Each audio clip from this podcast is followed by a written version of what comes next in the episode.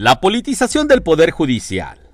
Vaya revés que pudiera recibir el recién nombrado presidente del Poder Judicial del Estado, Arturo Salinas Garza, si el amparo, que ya había sido promovido por la abogada Eusebia González, sigue su curso, aunque ella se haya desistido del mismo.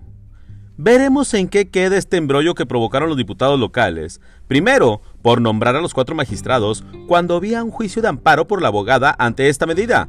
Pero de ahí salió la idea de designar a la manzanita como magistrado presidente. Sin embargo, más allá del método de selección, las preguntas son, ¿qué hace un político en el Poder Judicial? ¿Qué opinan los magistrados del poder mismo? ¿Existe o no la separación auténtica de poderes? La estadía de un político en un cargo judicial, es decir, que un integrante de un partido político presida el Poder Judicial, demerita la de credibilidad y la legitimación del mismo Poder Judicial. Imagínese que la política que estamos acostumbrados a ver dicte las directrices, la vigilancia de la normativa, las herramientas, los instrumentos y los acuerdos para procurar los principios de justicia e independencia autónoma que debe regir en el Poder Judicial de Nuevo León.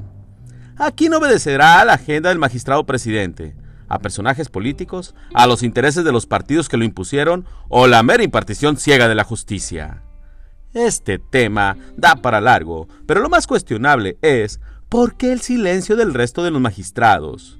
Por lo pronto, confederaciones, colegios, asociaciones, buffets, encabezados por abogados, se subieron al tren y signaron un acuerdo para que se recule en la designación de los magistrados y por ende la invalidación del magistrado presidente, pidiendo se respete la violación a este amparo y que los legisladores pasaron por alto.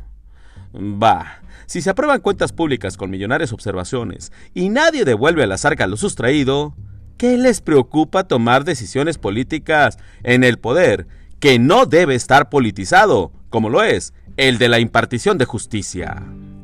Duro como la roca, su servidor, Efren Andrade.